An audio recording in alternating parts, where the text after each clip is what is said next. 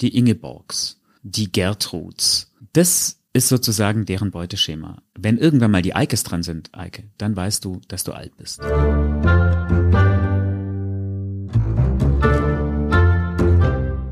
Am Gericht, der Gerichtspodcast des Schwäbischen Tagblatts aus Tübingen. Hey, ihr hört Am Gericht, den Justizpodcast des Schwäbischen Tagblatts in Tübingen. Mein Name ist Eike Frese, ich bin Redakteur beim Tagblatt und mir gegenüber sitzt Gerichtsreporter Jonas Bläser. Hallo Jonas. Hallo Eike.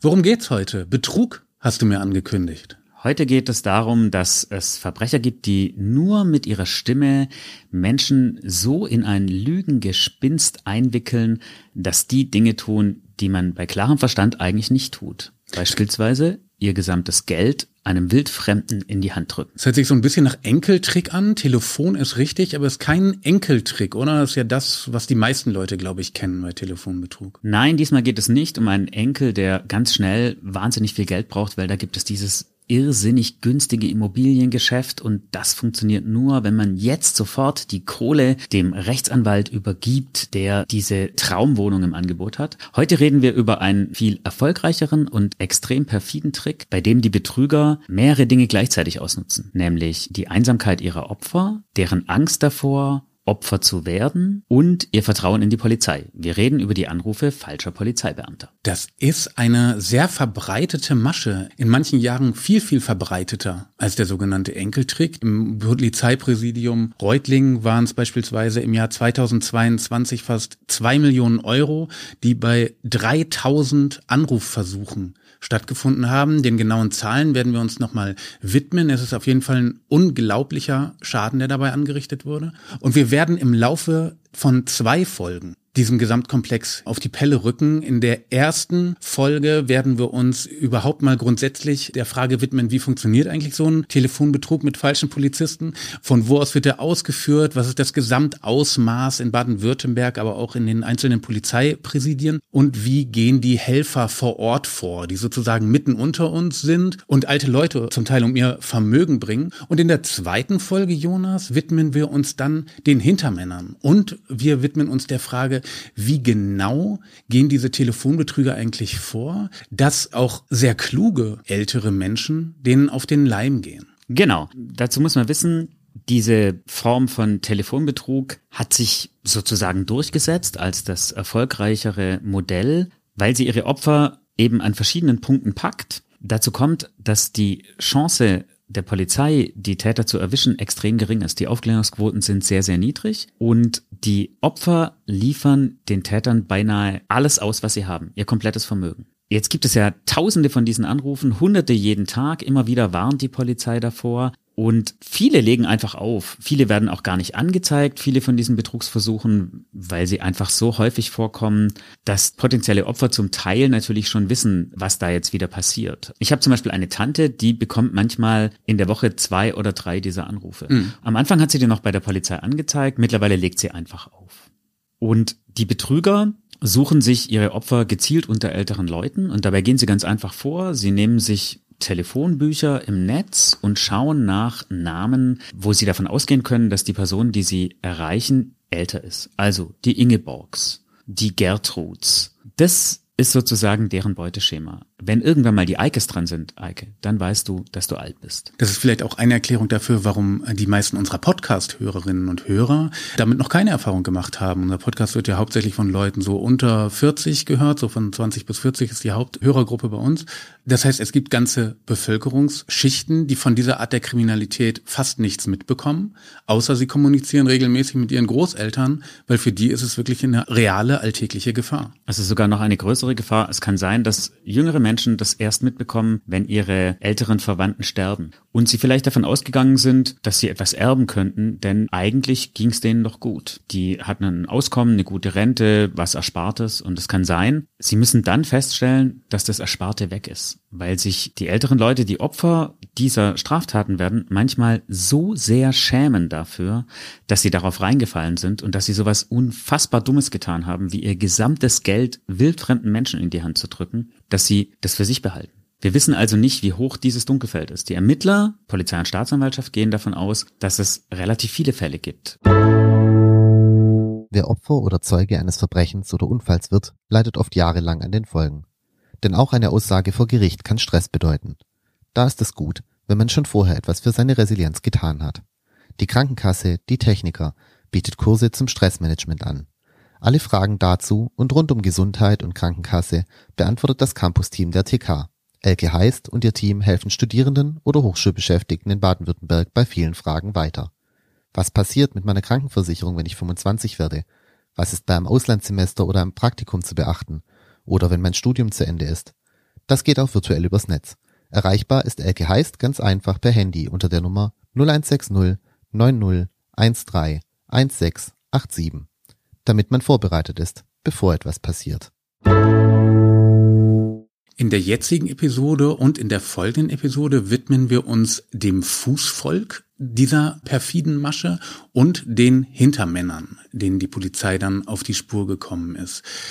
Jetzt will ich aber erstmal wissen, wie funktioniert denn dieser Trick genau? Gehen wir mal zurück ins Jahr 2017. Da ist eine konkrete Bande, die wir jetzt über die beiden Folgen begleiten werden, aufgeflogen. Und warum sie aufgeflogen sind, das lag unter anderem daran, dass sie eine ältere Frau in Mössingen angerufen haben, einer kleinen Stadt hier in der Nähe von Tübingen. Wir haben also eine Frau, die lebt alleine in einer Wohnung in einem Mehrfamilienhaus und die bekommt einen Anruf. Da meldet sich ein Mann am Telefon und er sagt, er sei der Kommissar Neumann vom Polizeirevier in Mössingen und er will sie warnen, denn sie sei in Gefahr. Mhm.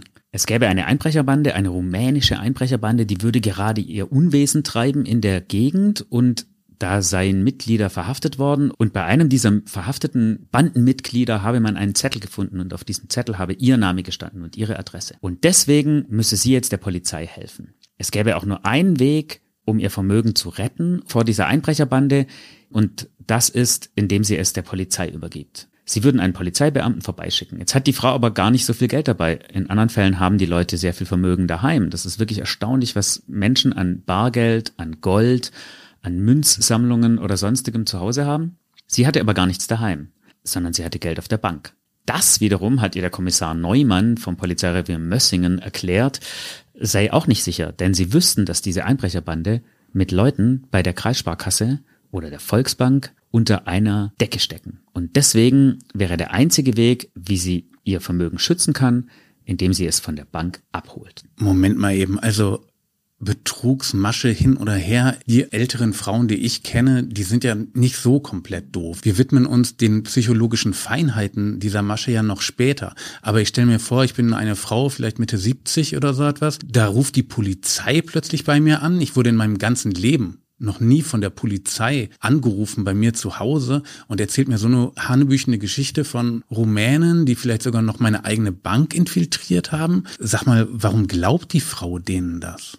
Es ist so, dass vor allem ältere Menschen natürlich erstmal ein positives äh, Bild von der Polizei haben. Wenn sich also die Polizei meldet, und die haben in der Regel ja selten mit der Polizei zu tun oder vielleicht auch noch nie in ihrem Leben gehabt, und da ist ein überzeugender Mann am Telefon, der sagt, jetzt, jetzt besteht die Gefahr. Jetzt muss man sofort handeln. Und dann guckt sie auf ihr Display ihres Telefons und da steht als Nummer die 110 dran. Dann ist sozusagen der, der Keim des Betrugs schon so gelegt, dass wenn die dann entsprechend überzeugend am Telefon auftreten, dann haben die die Leute und die lassen die dann auch nicht mehr los, die behalten die auch am Telefon und die erklären ihnen dann ganz genau, warum sie jetzt gucken müssen, was sie tun. Oder vielleicht sagen sie auch, ja, sie haben das ja gelesen, es gab in der letzten Zeit mehrere Einbrüche und vielleicht schauen sie mal aus dem Fenster, da ist auch gerade Polizei unterwegs, denn die Einbrecher sind irgendwo bei ihnen in der Gegend. Und dann schauen die aus dem Fenster und in manchen Fällen kam es schon vor, dass dann da tatsächlich ein Polizeiauto vorbeifährt, weil nämlich die Betrüger parallel bei der Polizei angerufen haben und gesagt haben,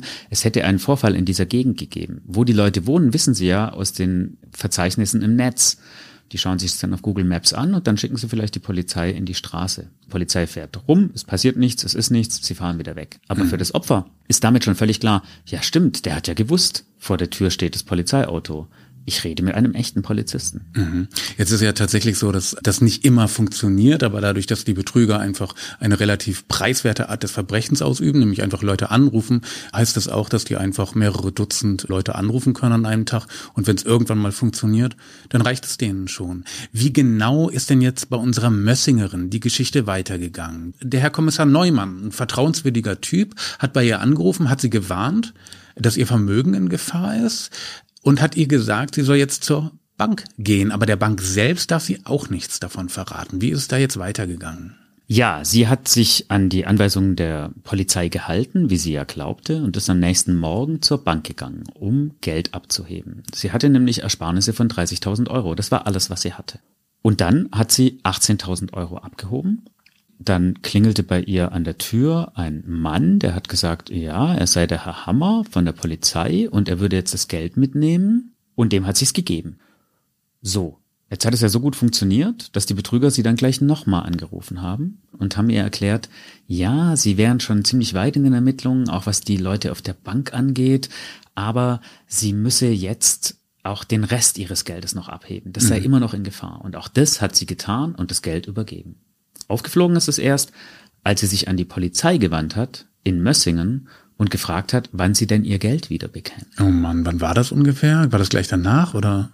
Es war wohl einige Zeit später. Mhm. Es ist häufig so in diesen Fällen, dass die Betrüger den Leuten erklären, sie nehmen das ja nur für eine gewisse Zeit in Verwahrung oder sie lassen sie ihr Geld abheben und dann lassen sie sich am Telefon die Seriennummern vorlesen und erklären ihnen dann, ja, das sei Falschgeld, das würde jemand abholen. Und manchmal bekommen die sogar eine Quittung dafür und melden sich dann erst eine Woche oder zwei später bei der Polizei, weil sie denken, wieso melden die sich denn gar nicht mehr? Ich muss doch mein Geld wieder zurückbekommen. Mhm. Also diese arme alte Frau in Mössing wurde dann um insgesamt jetzt erstmal 30.000 Euro betrogen. Das war dann tatsächlich ihr ganzes Geld? Das war alles, was sie hatte. Das war das, womit sie ihre Rente aufgestockt hat. Das war das Geld, das sie benutzt hat, falls es mal Reparaturen braucht in ihrer Wohnung oder wo sie vielleicht mal für Enkel was hätte kaufen wollen. Mhm. So in der Art trifft es tatsächlich immer wieder alleinstehende Seniorinnen und Senioren. Das Interessante oder das sehr, sehr Traurige an dieser Geschichte ist ja tatsächlich, dass genau aus diesem Grund diese Menschengruppe sich so auf die Polizei angewiesen fühlt. Sie wollen nämlich in Sicherheit sein. Sie fühlen sich latent bedroht, sind eher auf der schwächeren Seite der Gesellschaft, haben aber dann doch ein bisschen Geld, wobei 30.000 Euro sind jetzt auch nicht wahnsinnig viel, aber es ist einfach all das, was dieser Rentnerin geblieben ist. Und das möchte sie natürlich bewahren für die letzten Lebensjahre. Ja, und man muss sich auch vor Augen führen, dass äh, viele dieser Opfer sozusagen zwei Eigenschaften mitbringen, die für die Betrüger, die mit diesem Trick unterwegs sind, perfekt passen. Das erste ist, sie sind oft einsam. Sie leben alleine. Sie haben, und das ist essentiell wichtig für diese Betrugsform, niemanden, mit dem sie sich besprechen können. Mhm. Weil wenn die jetzt jemanden hätten, mit dem Sie darüber reden könnten, du, da ist so ein Kommissar Neumann von der Polizei dran, der sagt, unser Vermögen ist in Gefahr, dann würde vielleicht die andere Person sagen, hä, was denn für Kommissar Neumann? Du, Moment mal, ich rufe da jetzt mal bei der Polizei an, das kann ja nicht sein oder so. Es braucht immer jemanden, der sozusagen die, dieses Trugbild der Betrüger in Frage stellt. Und sobald so jemand da ist, brechen die in der Regel auch ab. Also einer der Ermittler, mit denen ich gesprochen habe, hat gesagt, ihm ist kein Fall bekannt, wo dieser Betrug funktioniert hat, wenn eine zweite Person in der Wohnung war. Interessant. Mhm. Und das andere ist, dass sie eben, wie schon vorhin erwähnt, ein hohes Vertrauen in die Sicherheitskräfte haben, weil die sollen sie ja genau vor dem beschützen, dass sie Opfer werden. Und das kam bei dieser Frau eben perfekt zusammen. Ich glaube, wenn du generell so ein leicht ängstliches Verhältnis zur Gesellschaft hast und eigentlich auch vielleicht überall so ein bisschen latent eine Gefahr und eine Bedrohung siehst, dann freust du dich vielleicht sogar, wenn die Polizei mal anruft und sagt, wir sind übrigens für Sie da und jetzt gibt's auch gerade einen konkreten Anlass und dann bist du gleich ganz alert. Klar, das macht nicht jeder so. Viele Leute sind vielleicht auch misstrauisch. Aber wenn es bei einem von 100 oder einem von 1000 klappt, dann ist das schon ein Geschäftsmodell für Kriminelle. Absolut. Und diese Form von Anrufen hat sich ja verbreitet. Das ist ja eigentlich ähm, kaum zu glauben. Also wenn wir uns jetzt mal nur einen Blick auf die landesweiten Zahlen werfen, da ist es so, dass 2022 in Baden-Württemberg diese gesamten Betrugsfälle mit Schockanrufen oder Enkeltrick oder eben den falschen Polizisten, da sind 18.500 registriert worden im Land von diesen Anrufen. Und das sind 62 Prozent mehr als im Jahr davor. Also das ist eine boomende Betrugsmasche, die sich immer weiter verbreitet. Und natürlich sind die allermeisten dieser Anrufe, die gehen ins Leere, weil die Leute nicht drauf reinfallen, einfach auflegen. Aber die, bei denen es klappt, da ist es extrem lukrativ. Welche unterschiedlichen Betrugsmaschen es gibt, darauf werden wir auch nochmal speziell eingehen in unseren beiden Folgen jetzt zum Telefonbetrug. Was die falschen Polizisten jetzt tatsächlich ausmacht, ist ja, sie sind auch gar nicht darauf angewiesen, dass ihr Opfer einen Enkel hat, richtig? Nee, gar nicht. Es reicht, dass das Opfer alleine ist und Angst vor Kriminalität hat. Das heißt, eine Hürde ist damit äh, schon mal ausgeschaltet. Der typische Enkeltrick, hallo, hier ist übrigens dein Enkel, ich rufe an aus dem Spanienurlaub und bin total abgebrannt. Das funktioniert ja auch nicht bei jedem. Hier braucht man tatsächlich einfach nur einen Menschen, der etwas älter ist und ein bisschen ängstlicher und Vertrauen zur Polizei.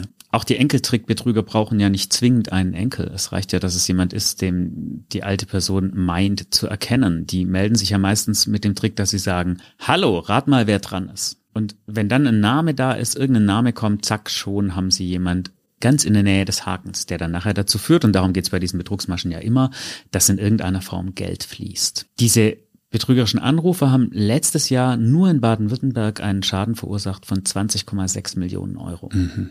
Der bekannte Schaden wohlgemerkt, weil diejenigen, die sich schämen, zur Polizei zu gehen, da erfahren wir es ja nicht. Ich habe hier auch noch ein paar Daten aus dem Polizeipräsidium Reutlingen. Das sind die Landkreise Reutlingen, Tübingen, Esslingen, richtig, Jonas? Und der Zollernalbkreis. Zollernalbkreis auch noch, das heißt ein eher ländlicher Kreis. Wir haben für das Jahr 2020, das greife ich jetzt einfach mal gerade raus, das heißt, es ist ein Corona-Jahr gewesen, 2000 Versuche mit dem falsche Polizeibeamtentrick und nur 300 damals mit dem Enkeltrick. Das hat sich inzwischen wieder ein bisschen verändert, aber das zeigt ein bisschen dieser Faktor 1 zu 10, wie wahnsinnig erfolgversprechend offensichtlich Betrüger gerade diesen falsche Polizeibeamtentrick sehen. Du warst letzte Woche auf der Pressekonferenz der Staatsanwaltschaft Tübingen, Jonas. Was haben die Staatsanwälte dir erzählt zu dem Vorgehen? Ja, die haben erzählt, dass sie ungefähr einen Fall pro Woche haben, der bekannt wird, wo die Betrüger erfolgreich sind. Und allein in den Landkreisen Reutlingen und Tübingen gab es drei Fälle vergangenes Jahr, bei denen die Schadenssumme jeweils über 100.000 Euro lag. Mhm. Das heißt, wenn Sie mal jemanden an der Angel haben, dann lohnt es sich richtig. Das Polizeipräsidium Reutlingen hat von einem Fall berichtet, wo die Betrüger nicht mehr nur versucht haben, die Leute eine Nacht lang am Telefon zu halten, um dann am nächsten Morgen die zur Bank zu schicken und äh, denen das Geld wegzunehmen oder sie um ihr Ersparnis zu Hause zu bringen, sondern wo sie jemanden über mehrere Wochen bearbeitet haben. Und dem haben sie versucht dazu zu bringen, dass er seine Eigentumswohnung verkauft und den Erlös in Goldbarren an einen Abholer übergibt. Das ist gescheitert, aber man sieht, wäre es ihnen gelungen, dann wäre der am Ende auch noch ohne Wohnung dagestanden. Ja, vor allem mit welchem absurd hohen Outcome diese Verbrecher offensichtlich rechnen können, theoretisch. Also die haben ja ein unglaubliches Selbstbewusstsein dann offensichtlich.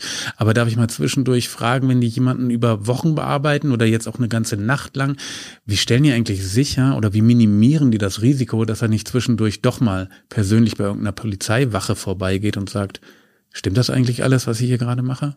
Also da gibt es sozusagen zwei oder sogar drei Möglichkeiten. Das erste ist, die Geschichte muss natürlich so dicht und stimmig sein, dass der gar nicht auf die Idee kommt, das Telefon wegzulegen. Die halten die Leute zum Teil die ganze Nacht wach und solange sie sie am Telefon haben, haben sie sie ja ein Stück weit unter Kontrolle. Der zweite Punkt ist, dass sie denen manchmal sagen, es handele sich hier um verdeckte Ermittlungen. Sie müssten jetzt eine Schweigevereinbarung unterschreiben. Das soll natürlich auch dazu dienen, die Opfer zu isolieren, sodass sie sich mit niemandem besprechen und schon gar nicht natürlich mit der echten Polizei. Und es gab auch schon Fälle, wo sie um die sozusagen bei der Stange zu halten, wo sie denen ein Prepaid-Handy in den Briefkasten geworfen haben und gesagt haben, wenn dieses Handy klingelt, dann müssen sie rangehen. Hm. Das ist ganz besonders wichtig, dass sie sich an diese Absprachen halten.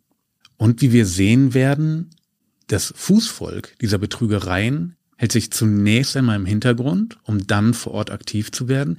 Die Hintermänner allerdings operieren auch oft genug oder sogar meistenteils aus dem Ausland und sogar manchmal und das werden wir spätestens im zweiten Teil unserer Doppelepisode jetzt sehen, aus einem Ausland, zu dem gar nicht unbedingt Strafverfolgungs- ähm, oder Auslieferungsabkommen bestehen. Gehen wir mal zurück zu den Zahlen. Die letzten Zahlen sind komplett aktuell. Die kommen jetzt aus der Bilanz für das Jahr 2022, also für das letzte Jahr. Da haben wir knapp 3000 Versuche von falschen Polizisten im Polizeipräsidium Reutlingen so an Geld zu kommen. Vollendete Fälle nennt das die Polizei, also erfolgreiche Fälle sind 57. Das heißt, wir haben ungefähr einmal pro Woche ein Opfer, das denen wirklich auf den Leim geht. Jetzt könnte man sagen, das ist wenig, aber in Eurozahlen ausgedrückt sind das 1,8 Millionen Euro an Beute und davon kann man schon ganz gut leben, Jonas, oder? Das ist gewerbsmäßiger Bandenbetrug. Es ist auch so, dass diese äh, Banden sehr ausdifferenziert sind. Es wird natürlich nicht jeder, der daran beteiligt ist, die gleiche Summe bekommen. Es ist jetzt nicht wie bei Robin Hood oder so oder das Geld geht dann in die Armen, sondern das sind schon, das ist richtig knallhart organisierte Kriminalität und das Verrückte ist, dass eigentlich die, die das höchste Risiko tragen, nämlich die Abholer, die bekommen am wenigsten. Mhm, das werden wir später nochmal sehen, wenn wir uns dann den einzelnen Prozessen widmen, wie genau da die Beute verteilt wird und wie letztendlich auch das Strafmaß der Leute, die verurteilt werden, verteilt wird. Ich möchte die Masche nochmal kurz in Bezug setzen auf den Enkeltrick. Wir haben nämlich beim Enkeltrick im Jahr 2022 im Bereich des Polizeipräsidiums ungefähr dieselbe Beute die damit gemacht wurde. Ungefähr 1,6 Millionen Euro. Das ist ungefähr dieselbe Höhe wie mit den falschen Polizisten.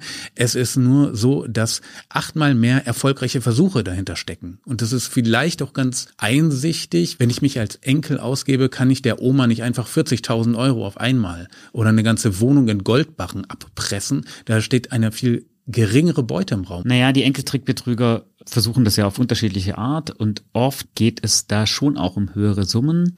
Allerdings nicht unbedingt um das gesamte Ersparte. Also die versuchen ja eher so die Zuneigung der, der älteren Leute zu ihren Enkeln auszunutzen, die hat aber auch Grenzen. Also da geht es ja nicht um die Angst, die den Leuten das Gehirn verkleistert, sondern sozusagen um die Zuneigung. Und oft steht ja im Hintergrund die Geschichte, dass man jetzt ein besonders gutes Geschäft machen könne, wenn man jetzt schnell eine bestimmte Bargeldsumme bekommt. Und es geht nur jetzt, weil nur jetzt ist, steht die Wohnung zum Verkauf.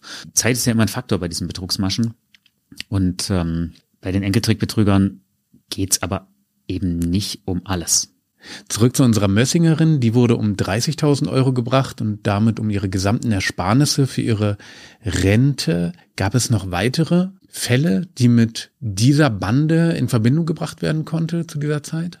Ja, also es ist so, dass sicher ist, dass diese Bande, die hier in Tübingen verurteilt wurde, mindestens noch in drei anderen Fällen aktiv war und insgesamt ist dabei ein Schaden entstanden von knapp 140.000 Euro. Von dem man weiß, vielleicht sogar noch viel mehr. Da muss man jetzt dazu sagen, das sind die Fälle, die nachher von der Staatsanwaltschaft hier zur Anklage gebracht worden sind. Im Prozess kam schon auch zur Sprache, dass es wahrscheinlich noch mehr Fälle waren, sechs oder sieben, die man vermutet hat, wo aber die Beweislage dünner war und die Staatsanwaltschaft klagt in solchen Fällen die Fälle an, von denen sie ausgeht, dass sie sie beweisen kann. Und das war hier noch ein Fall in Stockach am Bodensee. Es war ein Versuch in Weiblingen.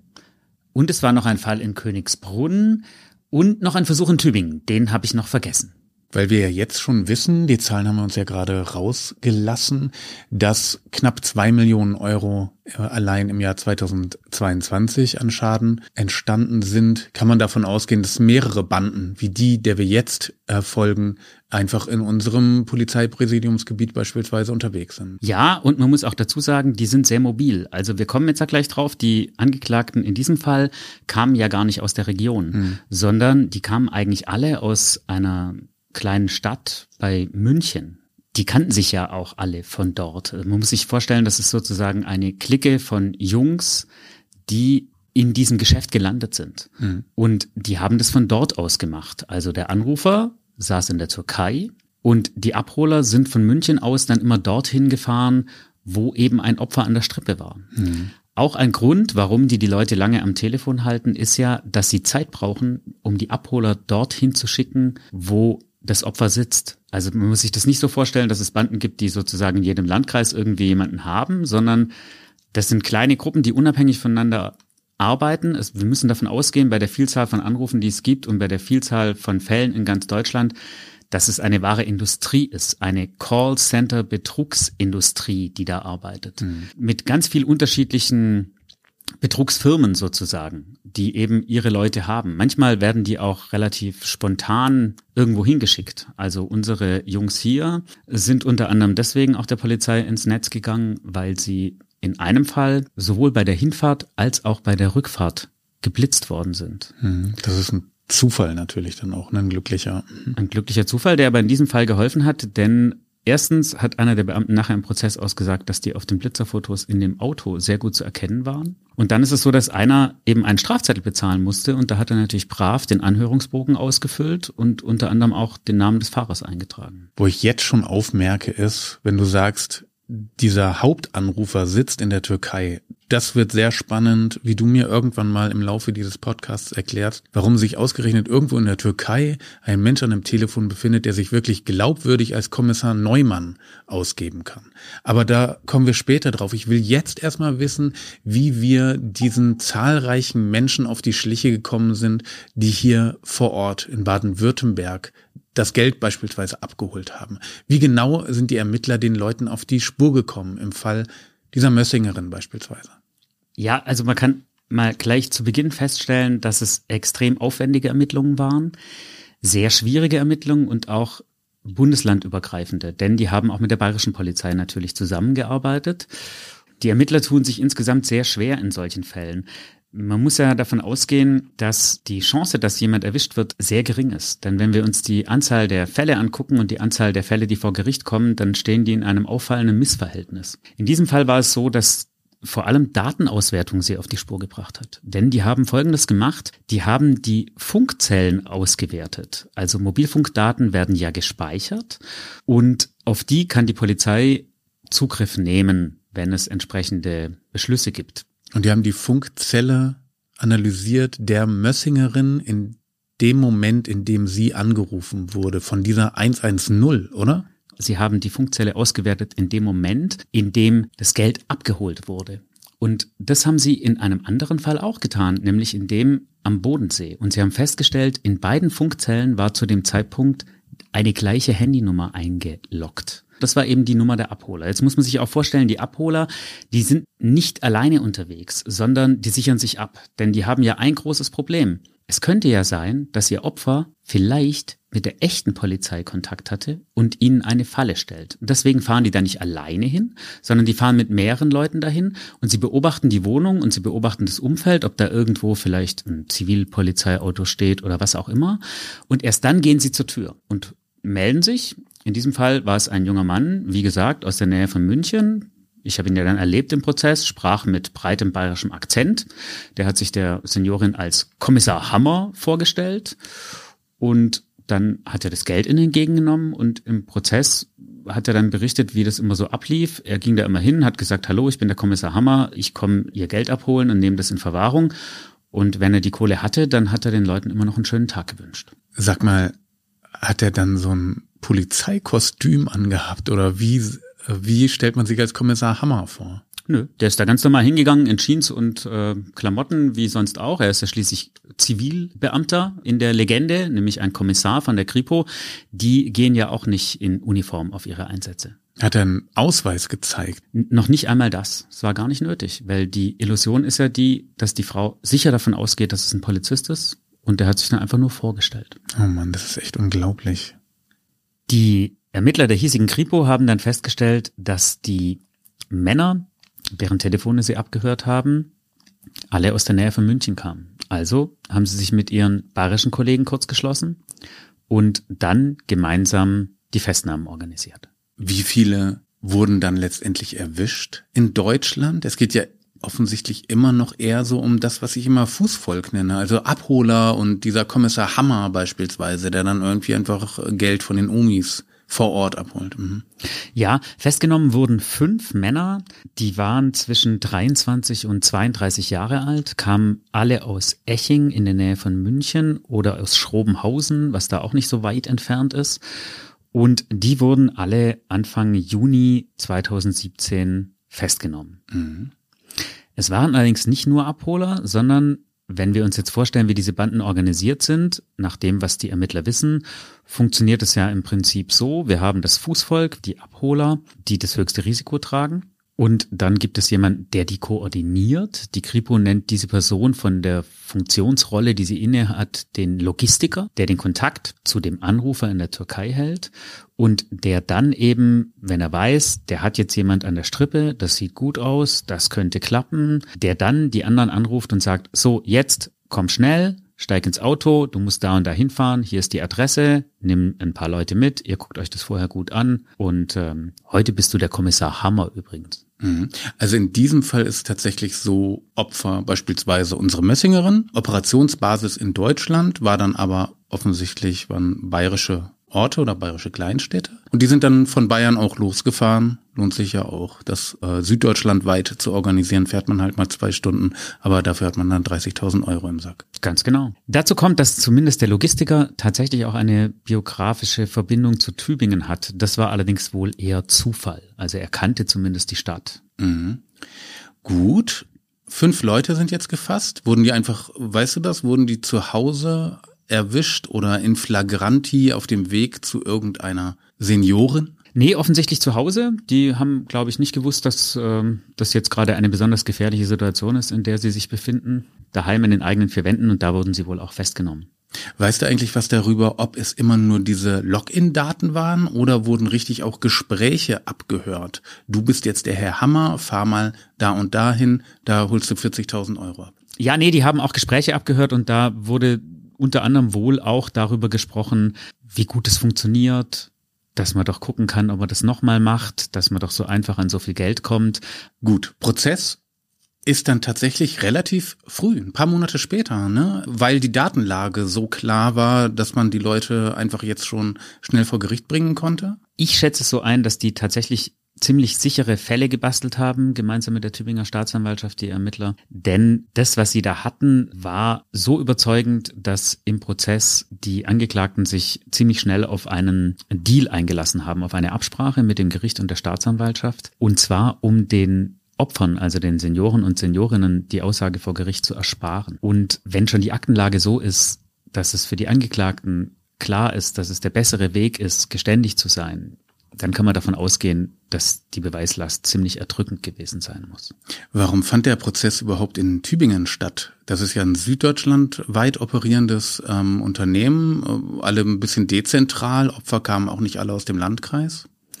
Ja, in diesem Fall, weil wir Tatorte im Zuständigkeitsbereich der Staatsanwaltschaft Tübingen haben, nämlich den Mössinger Tatort. Und dann gab es noch einen vereitelten Versuch, der in Tübingen selbst war. Da haben die Kripo-Beamten eine Seniorin, die auf dem Weg zur Bank war, um das Geld abzuholen, sozusagen auf dem Weg zur Bank gestoppt und diesen Betrug verhindert. Und dann ist es immer die Frage, wo werden Ermittlungen geführt? Und wenn es eben wie häufig bei überregional agierenden Banden viele verschiedene Tatorte gibt, dann muss sich eben eine Staatsanwaltschaft bereit erklären, dieses Verfahren zu führen und die anderen geben die Fälle dann sozusagen an die ab. Und in diesem Fall lag das nahe, da die Ermittler ja von der Kripo Esslingen waren und da eben zwei Tatorte im Zuständigkeitsbereich der Staatsanwaltschaft Tübingen waren. Ich bin jetzt noch ein bisschen enttäuscht, dass bei dem Prozess, von dem wir jetzt reden, noch wirklich kein Hintermann dabei ist. Ich will aber wissen, wie und wie schnell und mit welchen Strafen ähm, jetzt immerhin mal diese Leute vor Ort zur Strecke gebracht wurden. Wir haben also Ende 2017. Es ist der erste Prozesstag, um diese fünf Angeklagten mal vor Gericht zu bringen. Beschreib mal die Situation. Was waren das für Leute, die da im Prozess waren? Es müssen irgendwie Menschen gewesen sein, die glaubwürdig zumindest mal den Kommissar Hammer äh, geben konnten. Hey, an dieser Stelle noch ein Hinweis. Wenn ihr euch auf dem Laufenden halten wollt, was hier in der Region in den Gerichtssälen so los ist oder wie die Polizei ermittelt, dann abonniert doch unseren Newsletter. Das geht ganz einfach auf der Internetseite tagblatt.de slash Recht und Unrecht. Da bekommt ihr den Newsletter Recht und Unrecht, in dem wir all diese Themen wöchentlich behandeln. Ergänzt durch ein exklusives Editorial aus Eikes oder meiner Feder. Das Ganze gibt's kostenlos. Übrigens auch wie unseren Podcast. Und den gibt es allerdings nur deswegen kostenlos, weil es Abonnenten des Schwäbischen Tagblatts gibt. Es geht einfach, wenn ihr auch Abonnentin oder Abonnent äh, werden wollt. Ihr geht auf tagblatt.de und schließt dort ein Web-Abo ab. Das kostet 10.000 Euro. Die überweist ihr auf ein Nummernkonto in Nigeria. Nein, Quatsch natürlich. Das kostet einfach nur 9,90 Euro im Monat und dafür bekommt ihr nicht nur alle wichtigen Nachrichten aus der Region, sondern beispielsweise auch Dossiers, die wir zusammenstellen zu den einzelnen Fällen. In unserem Fall beispielsweise ähm, betroffenen Interviews, Kommentare rund um die Telefonabzocke mit falschen Polizisten. Unter tagblatt.de slash falsche Polizisten. Beschreib mal die Situation. Was waren das für Leute, die da im Prozess waren? Das waren fünf junge Männer. Es war sehr voll im, im Gerichtssaal, denn die hatten ja auch noch ihre Verteidiger dabei und dann kommt man schnell auf eine große Anzahl von Prozessbeteiligten. Dazu saßen die alle in Untersuchungshaft. Das heißt, da sind dann auch noch jede Menge Justizvollzugsbeamte da, die die vorführen aus den verschiedenen Knästen, in denen die sitzen. Es war also viel los. Und was wir da hatten, waren fünf junge Männer, die eigentlich jetzt nicht so irrsinnig auffällig gewesen sind. Also es ist klar, die hatten alle bis auf einen, wenn ich es richtig in Erinnerung habe, auch schon etliches an Vorstrafen mitgebracht. Es ging allerdings da vor allem um Gewaltdelikte und um Drogendelikte. Also viele von denen hatten Drogenerfahrung, die kannten sich auch zum Teil eben aus so einer Clique aus diesem Ort, wo sie offensichtlich befreundet waren. Und einer stach so ein bisschen raus, der war nämlich nicht so eng mit den anderen. Und der hat auch Aussagen gemacht. Dessen Freundin studierte Jura. Der hat relativ schnell Geständnisse abgelegt und auch erzählt, wer was gemacht hat. Und dabei stach eben raus, dass es eben diesen Logistiker gab, der sozusagen die anderen angeleitet hat. Der hat denen im Prinzip gesagt, hey, ihr braucht Geld. Die meisten hatten keine festen Jobs oder Ausbildungen abgebrochen. Niemand von denen hat so dieses klassische bürgerliche Leben geführt, das ja auch viele junge Leute schon führen, sondern die waren alle so ein bisschen haltlos. Aber nochmal zurück zu dem Kommissar Hammer da sind Menschen zwischen 21 und 32 oder wie auch immer, das sind junge Männer einfach. Ich will, dass ein Kommissar Hammer ist so ein blonder Typ mit einem Schnurrbart, der irgendwie so ein bisschen ähm, vor sich hin dialektelt, bayerisch oder schwäbisch oder wie auch immer. So einen Polizisten will ich haben, weil sonst gebe ich dem nicht 30.000 Euro. Ja, also das mit dem Oberlippenbärten, ich glaube, da ist so ein bisschen antiquierte Vorstellung von Kripo-Beamten. Aber egal. Es gab tatsächlich einen, der astreines bayerisch sprach, nämlich der Kommissar Hammer. Mhm. Und den haben sie auch gerne vorgeschickt. Also nicht alle sind an die Tür gegangen. Manche waren nur als Fahrer oder als Beobachter dabei. Gut, traditionell geht so ein Prozess ja immer mit der Verlesung der Anklageschrift äh, los. Was meinte denn die Staatsanwaltschaft jetzt, was sie denen vorwerfen könnte?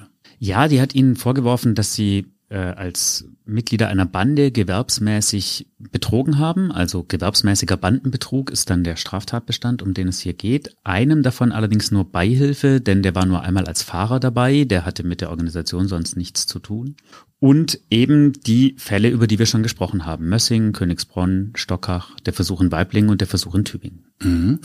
Der Kopf der Bande war jetzt nicht dabei. Ist das nicht notwendig? Es reicht erstmal so ein bisschen kleine Fische vor Ort zu haben, um den trotzdem dann den Prozess zu machen. Ja, das reicht auf jeden Fall, denn sie sind ja Teil einer Bande und in diesem Fall hatten wir auch noch ein bisschen größeren Fisch dabei, nämlich den Logistiker, der das Ganze organisiert hat. Dementsprechend unterschiedlich waren auch die Anklagen. Einer ist ja nur Gefahr, bei dem war es Beihilfe, bei den anderen war es eben bandenmäßiger Betrug. Und die Staatsanwaltschaft hat natürlich auch dann differenziert, was sie für die einzelnen Leute gefordert hat. In diesem Fall gab es ja eben diese Absprache mit dem Gericht und je nachdem, welche Rolle sie ausgeübt haben, war innerhalb dieser Absprache auch der Korridor, in dem die Strafen liegen können, sehr unterschiedlich. Bei dem, der nur einmal Beihilfe geleistet hat und auch beigetragen hat, schon im Ermittlungsverfahren durch Geständnisse, war es klar, da geht es um irgendwas zwischen neun Monaten und nicht viel mehr. Und die höchste Strafe hatte die Staatsanwaltschaft und das Gericht sozusagen vorgesehen für den Logistiker. Da wäre der Rahmen bis zu sechs Jahre Haft gegangen. Jetzt hast du ja bereits erwähnt, dass es eine Verständigung gab zu Prozessbeginn, Deal genannt, um den Opfern zu ersparen, auszusagen. Um ehrlich zu sein, ich würde ganz gerne aussagen, wenn diese Typen, die mich um meine kompletten Ersparnisse gebracht werden, dafür länger in den Knast kommen. Was ist die Argumentation des Gerichts, dass es das als lohnenswert aus Sicht des Staates empfindet? Das hängt vor allem mit dem Alter der Opfer zusammen und mit der Scham, die viele empfinden, dass sie eben auf sowas reingefallen sind. Denn das darf man ja nicht unterschätzen. Wenn man hinterher drüber nachdenkt, dann ist natürlich auch den Opfern klar, dass sie sich eigentlich sehr, sehr ungeschickt, um nicht zu sagen, dumm verhalten haben. Also, dass sie nur aufgrund von Telefonaten ihre ganzen Ersparnisse rausrücken, dafür schämen die sich. Dann ist es so, es waren auch welche dabei, die waren halt schon Mitte 80 Jahre alt und waren in ihrem ganzen Leben, hatten die noch nie was mit Polizei und Justiz zu tun. Und dann ist so eine Aussage in einem Gerichtssaal öffentlich unter Umständen schon auch sehr belastend für die. Aber das bedeutet, dass der Prozess dann gar nicht aus einem großen Schlagabtausch zwischen Anklage und Verteidigung äh, bestand und aus verschiedenen Zeugen, die gehört wurden, sondern dass von vornherein klar war, das sind jetzt fünf Leute, die haben betrogen, die geben es auch selber zu und wir müssen jetzt eigentlich nur noch ein bisschen klären, inwiefern ja, der Prozess ging sehr schnell und insofern war das für die Justiz natürlich auch was wert, denn wenn man jetzt alles aufgrund der abgehörten Telefonate und so weiter hätte einführen müssen, der Funkzellenüberwachung, dann wäre das unter Umständen eben ein sehr langer Prozess geworden, der natürlich dann auch entsprechend aufwendig für die Justiz ist. Aber für uns als Außenstehende ist so ein Prozess natürlich vor allem deswegen interessant, auch weil es Einblick gibt in so ein bestimmtes kriminelles Milieu. Was waren denn für dich so eindrucksvolle Erkenntnisse aus den Zeugenaussagen beispielsweise? Also sehr spannend fand ich, wie schnell die sozusagen bereit waren, da mitzumachen. Also es war klar, die hatten alle irgendwie Geldsorgen oder waren in schlecht bezahlten Die Jobs. einzelnen Betrüger meinst die du einzelnen jetzt? Mhm. Betrüger. Junge Männer. Junge Männer mit schlechter beruflicher Aussicht, oft noch Schulden aus früheren Strafverfahren. Suchtprobleme gab es auch bei mindestens einem. Und eigentlich muss man ja sagen, wenn man sich das jetzt mal vor Augen führt, ist es ja eine Mordsauerei, alte Leute so abzuzocken. Hm. Das haben die auch im Prozess alle gesagt. Im Rahmen ihrer Geständnisse haben sie äh, sich sehr, sehr reuig gegeben, haben auch klar gesagt, das war unterste Schublade, was wir gemacht haben, moralisch eine Schweinerei. Naja gut, drei Monate vorher haben sie noch nicht so gedacht, als sie noch nicht gefasst wurden, ne? Nee, das stimmt. Da haben sie noch nicht so gedacht, aber das ist ja häufig so, dass die im Gerichtssaal ähm, die Leute plötzlich große Erkenntnisprozesse durchlaufen. Vor allem, wenn sie vorher in Untersuchungshaft gesessen sind. Manche hatten natürlich auch schon Hafterfahrung, die wussten also auch schon, was Gefängnis bedeutet. Die haben, abgesehen von dem Logistiker, auch nicht besonders gut verdient, das muss man auch sagen. Also die hm. sind tatsächlich, wie du es vorhin genannt hast, Fußvolk. Nichtsdestotrotz können es ja nicht die dümmsten gewesen sein, weil wir haben es ja hier mit einem Betrug zu tun. Das ist ja nicht irgendwie so Rohstoffklau auf Baustellen, wo du einfach nur schnell rennen musst oder wie auch immer, äh, sondern ähm, ja, man braucht zumindest mal vielleicht ein gewisses schauspielerisches Talent oder ein gewisses Organisationstalent, dass diese Betrugsmaschen dann auch nahtlos laufen. Ja, das mag für die am Telefon gelten und vielleicht noch ein bisschen, was Organisationstalent angeht, für die Logistiker, aber die Abholer eigentlich nicht. Die eine ist nur gefahren. Der, der den Kommissar Hammer gegeben hat, der hatte ja auch nur diesen einen Satz, hallo, ich bin der Kommissar Hammer, ich nehme das Geld mit einen schönen Tag noch. Auch der mhm. brauchte kein großes schauspielerisches Talent, das muss man auch sagen. Und verdient, um mal drauf zu kommen, was bei denen hängen geblieben ist von diesen 140.000 Euro, also bei diesen Vieren jetzt, die wirklich die absoluten äh, Fußvolk-Abholer waren, das war zwischen 500 und 2500 Euro. Kann man sagen, für eine Fahrt von München hierher, einen Satz sagen, Geld in die Hand nehmen, wieder wegfahren, ist das jetzt kein so ganz schlechter Lohn, aber es ist natürlich, wenn wir jetzt uns mal die Hierarchie innerhalb dieser Strukturen angucken, dann bleibt bei denen wirklich auch am wenigsten hängen. Und die haben das größte Risiko, das muss man ja auch sehen. Aber dann trau dir doch mal zu, einfach jetzt mal aus der hohlen Hand heraus zu schätzen, wenn wir einer Mössingerin 30.000 Euro abknüpfen und sie damit um ihre gesamten Ersparnisse bringen, wer verdient in so einer Hierarchie wie viel? Also die Abholer haben wir ja gerade schon gesagt, zwischen 500 und 2500 Euro. Das war wohl auch abhängig. Pro Nase. Pro Nase. Mhm. Das war wohl aber vor allem dann auch abhängig von der Höhe der Beute wenn jetzt nur in Anführungsstrichen 30.000 bei rumgekommen sind, dann wird nicht jeder von denen, die da im Auto saßen, 2.500 gekriegt haben. Es war wohl so, dass der Großteil des Geldes in die Türkei ging und von diesem Geld, von dem einzelnen Beutezug, musste wohl auch der Anrufer noch 10 bis 15 Prozent an denjenigen abgeben, der leider in der Geschichte gar nicht auftauchen wird. Das ist nämlich der, der in der Hierarchie ganz oben steht, also der, der sozusagen das kriminelle Callcenter betreibt. Aber das bedeutet, wir haben es hier mit einer internationalen Struktur zu tun, ein Drahtzieher irgendwo, vermutlich in der Türkei, ein Hauptanrufer, vernünftig sozusagen ausgebildet beziehungsweise rhetorisch geschult, auch in der Türkei. Dann haben wir mal mindestens fünf Leute, die hier vor Ort das Ding mitdrehen. Man muss es so sagen, das muss eine relativ straffe hierarchische Struktur sein, dass diese Leute nicht einfach mit den 30.000 Euro beispielsweise aus Mössingen sich ein schönes Leben machen. Haben wir es dann wirklich mit so einer mafiösen Organisation zu tun? Ja, ich denke, davon kann man ausgehen. Also es ist jetzt keine Mafia im klassischen Sinn. Wir haben jetzt hier keine über Jahrzehnte gewachsene Struktur mit hohem Gewaltpotenzial. Das wissen wir nicht so ganz genau. Aber diese Jungs aus der Nähe von München, die diese Abholer gemacht haben, die wären, glaube ich, nicht auf die Idee gekommen zu betrügen, denn die kannten sich ja alle untereinander. Der Logistiker war ein alter Kumpel von ihnen und natürlich wussten sie auch, wer in der Türkei sitzt, denn das war ja der Bruder ihres Logistikers. Aber nichtsdestotrotz muss es entweder ein hohes Maß an Loyalität oder an Druck gegeben haben, um sicherzustellen, dass das alles auch so funktioniert und dass sich nicht irgendjemand dann unabhängig macht. Ja, vielleicht steht ja eher die Loyalität im Vordergrund und sozusagen die Aussicht auf weitere solcher Jobs, die von dem, was man tun muss, nicht so wahnsinnig schwierig sind. Und ich glaube, wie meistens bei kriminellen Strukturen oder auch bei Verbrechen generell, die Leute blenden ja aus, was es für mögliche Folgen haben kann. Also von denen hat bestimmt keiner gedacht, dass er später mit jahrelangen Gefängnisstrafen konfrontiert ist, wenn er im Schwurgerichtssaal des Tübinger Landgerichts sitzen muss. Mhm. Du hast jetzt die Herkunft schon mal kurz angedeutet, also Hintermänner und ähm, obere Chefkategorie offensichtlich in der Türkei. Waren die fünf Leute, die jetzt vor Gericht standen, dann auch irgendwie türkischer Herkunft oder waren die familiär da eingebunden? Also drei der Männer, deren Eltern stammen aus der Türkei, zwei waren Deutsche aus diesem Ort, einer davon hatte Verwandtschaft aus Kasachstan. Also der, mhm. der, dessen Eltern kamen aus Kasachstan, waren aber dort Teil der deutschen Minderheit. Und der, der immer den Kommissar Hammer gegeben hat, das war sozusagen der, äh, dessen Familie jetzt wahrscheinlich schon länger in Bayern gelebt hat. Also ein paar Monate nach diesen Taten äh, sind diese fünf Leute vor Gericht, zeigen sich angeblich reuig, wie du gesagt hast. Hast du persönlich das denen abgenommen? Ja, schon zum Teil, muss ich sagen. Also die saßen da und Natürlich ging es darum, dass sie innerhalb des abgesprochenen Rahmens möglichst niedrige Strafen bekommen wollten, aber sie haben schon auch das klar benannt, was sie da gemacht haben. Also sie haben schon gesagt, das war eine Schweinerei und bei zweien hatte ich wirklich so das Gefühl, denen war es extrem unangenehm, dass sie da jetzt sitzen und sowas zugeben müssen, dass sie alte Leute abgezockt haben. Das hat auch nicht zu ihrem Selbstbild gepasst, glaube ich. Also die waren ja schon eigentlich eher, es waren schon robuste Jungs, ja, die irgendwie sich eher als wahrscheinlich starke Typen gesehen haben. Und Rentnerinnen abzocken, da kannst du ja eigentlich nicht stolz drauf sein. Das ist ja auch gar nicht so uninteressant. Wir haben es ja mit einer hocharbeitsteiligen, organisierten Geschichte zu tun. Da hast irgendjemanden in der Türkei, der telefoniert, ist wirklich sehr gut ausgebildet offensichtlich, rhetorisch geschult. Was das für ein Typ ist, das werden wir in der zweiten Episode ja feststellen. Aber der ist einfach auch mal 2000 Kilometer entfernt und telefoniert mit irgendwelchen Omis, die er nicht persönlich kennt.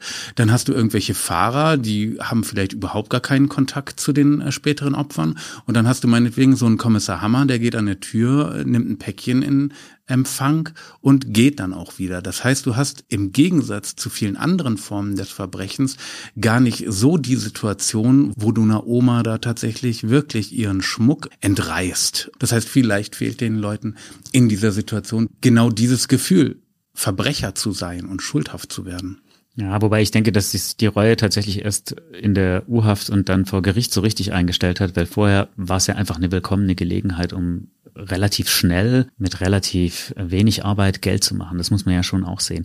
Die Staatsanwaltschaft hat in ihren Anträgen dann sehr klar differenziert zwischen den verschiedenen Rollen, die die inne hatten. Mhm. Also zum Beispiel dem, dem sie nur Beihilfe vorgeworfen haben, weil er einmal ein Auto gefahren hat.